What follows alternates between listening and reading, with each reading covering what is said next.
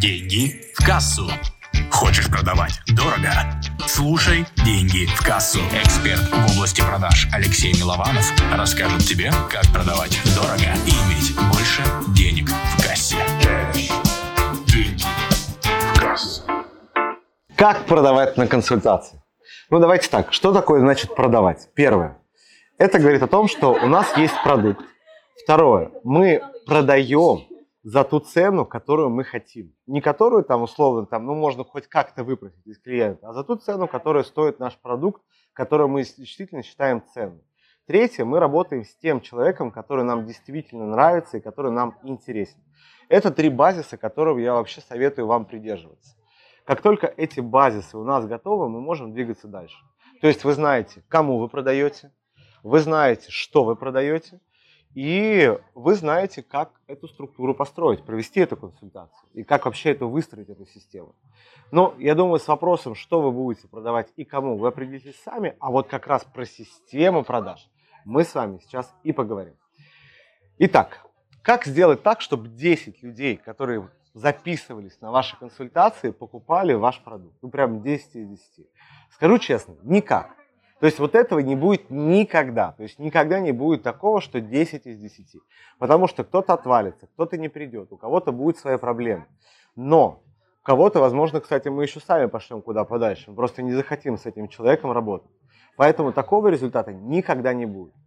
Как я рекомендую делать и как выстраивал эти системы я – а, первое, что я понял, то что когда человек оставляет заявку на эту бесплатную консультацию, диагностику, разбор, да, то есть он не видит этой ценности. А слово, особенно когда это написано бесплатная консультация. Когда написано слово диагностика, разбор, аудит, это уже хоть как-то придает ценности этому продукту. И тогда, возможно, он будет от, отличить, как бы, да, то есть э, этот продукт от других, другого шлака, бесплатной консультации, с которой он знает, что он придет, ему будут впаривать и продавать. И он будет выделять, но все-таки уже более серьезно к этому относиться. После того, как непосредственно мы получим заявку, вопрос, что с этой заявкой делать? Если вы позвоните и скажете, здравствуйте, я так рад вас приветствовать на бесплатной диагностике, скажите, когда вам удобно будет прийти, и тут вы нарветесь на огромное количество возражений, переживаний и кучи гадостей со стороны клиента. Почему? Потому что, во-первых, он посчитает, что это какой-то очередной продаван, который ему что-то впаривает, и история, она изначально проигрышна. Как рекомендую делать я? То есть представьте, войдите в это состояние. Вы просто охеренный эксперт, потрясающий эксперт, который дает возможность получить качественную, офигительную услугу и еще бесплатно. Вы понимаете, какую пользу вы несете миру? Вы не продаете, вы помогаете человеку. И это ваше право выбирать, с кем и как вы хотите работать. И ваш разговор или разговор вашего менеджера, он должен строиться именно с этой позиции, а не с этой позиции, когда бы вам было удобно. То есть задача перехватить инициативу, и чтобы у человека появилось вот это жжение, что вообще ему могут отказать, в принципе. Да, мы получили вашу заявку, но мы еще хотим определить, вообще хотим ли мы с вами работать. Поэтому первое, что нужно сделать, это, конечно же, скрипт. Да? То есть скрипт первого звонка, первого касания.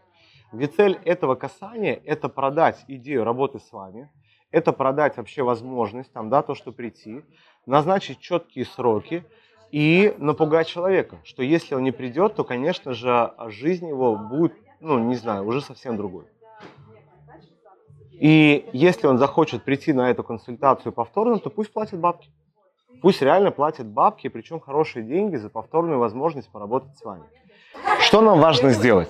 Мы должны сегментировать аудиторию. Да? Я люблю АБЦ-анализ. Что это значит? С – это те люди, которыми я никогда, никогда, ни при каких условиях в жизни работать не буду. И, возможно, я им просто скажу, что консультация им сейчас не подойдет, она им не нужна, она им бесполезна, и на самом деле лучше людям почитать еще какие-то материалы, там книжечку можно отправить, ну, чтобы человек не сильно злился, но не тратить времени. То есть это те люди, которые точно у вас не купят, это те люди, с которыми вы однозначно не хотите работать, это те люди, которые неуважительно относятся к вашему времени, вы просто их сливаете самостоятельно. Категория Б Это, как правило, те люди, которые уже показывают намерение работать, но по каким-то ключевым вопросам вы понимаете, что бабла у них нету. Ну, например, в моем случае я очень часто задаю вопрос, я говорю, подскажите, какой рекламный бюджет у вас был ну, в месяц? Или какое количество курсов в среднем в месяц вы продаете? И если я получаю это, вы знаете, рекламного бюджета еще нет, мы будем запускаться бесплатно, а курсы мы еще не продавали, то я понимаю, что у человека желание со мной работать есть, но возможности оплатить мою работу у него нет. И вопрос, зачем мне с ним встречаться? Зачем мне тратить с ним время? Если это сотрудник отдела продаж, пусть встречается. Пусть общается сколько угодно, да, и, возможно, он продаст ему какой-то мой там образовательный продукт в виде курса, и все будет хорошо. И есть категория А. Это те люди, которые по показателям, по деньгам показывают, что у них есть деньги, что у них есть желание работать, то, что у них есть возможности. И после этого они уже могут приходить. Да, то есть мы, по сути, сегментировали клиента, мы назначили четкие встречи, и потом мы проводим встречу. Понятно, что эта встреча должна быть полезной, но мы должны понимать, что цель этой встречи – продажа. Поэтому что мы должны сделать? С одной стороны, не закрыть потребность человека, с другой стороны, показать свою экспертность счет своих знаний, и третье, уже идти в сторону как раз движения вперед. Движение в сторону покупки наших знаний, услуг, продуктов и товаров. И когда мой опыт показал, когда я стал встречаться только с людьми из категории А, у меня почему-то конверсия в продажу выросла сразу там где-то в два, в два с половиной раза. Представляете, какое чудо.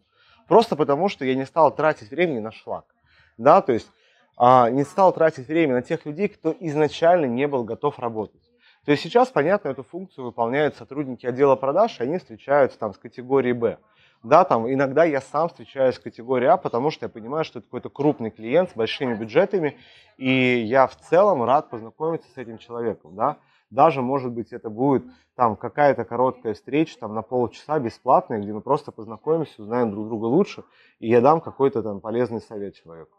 Но при этом я буду знать, то, что этот человек может позволить купить себе мои услуги по тем ценам, которые я объявляю, которые стоят на самом деле. Поэтому что самое ключевое? Это выстраивание системы. Нужно понимать, что здесь идет такая, точно такая же воронка. И мы ее растягиваем. Растягиваем на каждом этапе. Первое. Мы растягиваем за счет посадочной страницы, ее улучшения, тестирования. Вот. Лично я еще добавляю туда элемент анкеты, куда э, люди могут рассказать про себя. Потом я смотрю, какой процент людей заполнили эти анкеты. Это тоже очень главный показатель. Вообще заполняет он, не заполняет. То есть нужно ли общаться с человеком, кто не заполнил? Нужно, потому что человек мог просто, у него могла не сработать ссылка. Возможно, он делал это на ходу, ему было неудобно, и сотрудник отдела продаж, он уже там пообщается с человеком. Я за то, чтобы всю эту историю сегментировать и создавать ценность. Но самое главное здесь, это то, что мы даем людям бесплатно воспользоваться нашими навыками, знаниями и услугами.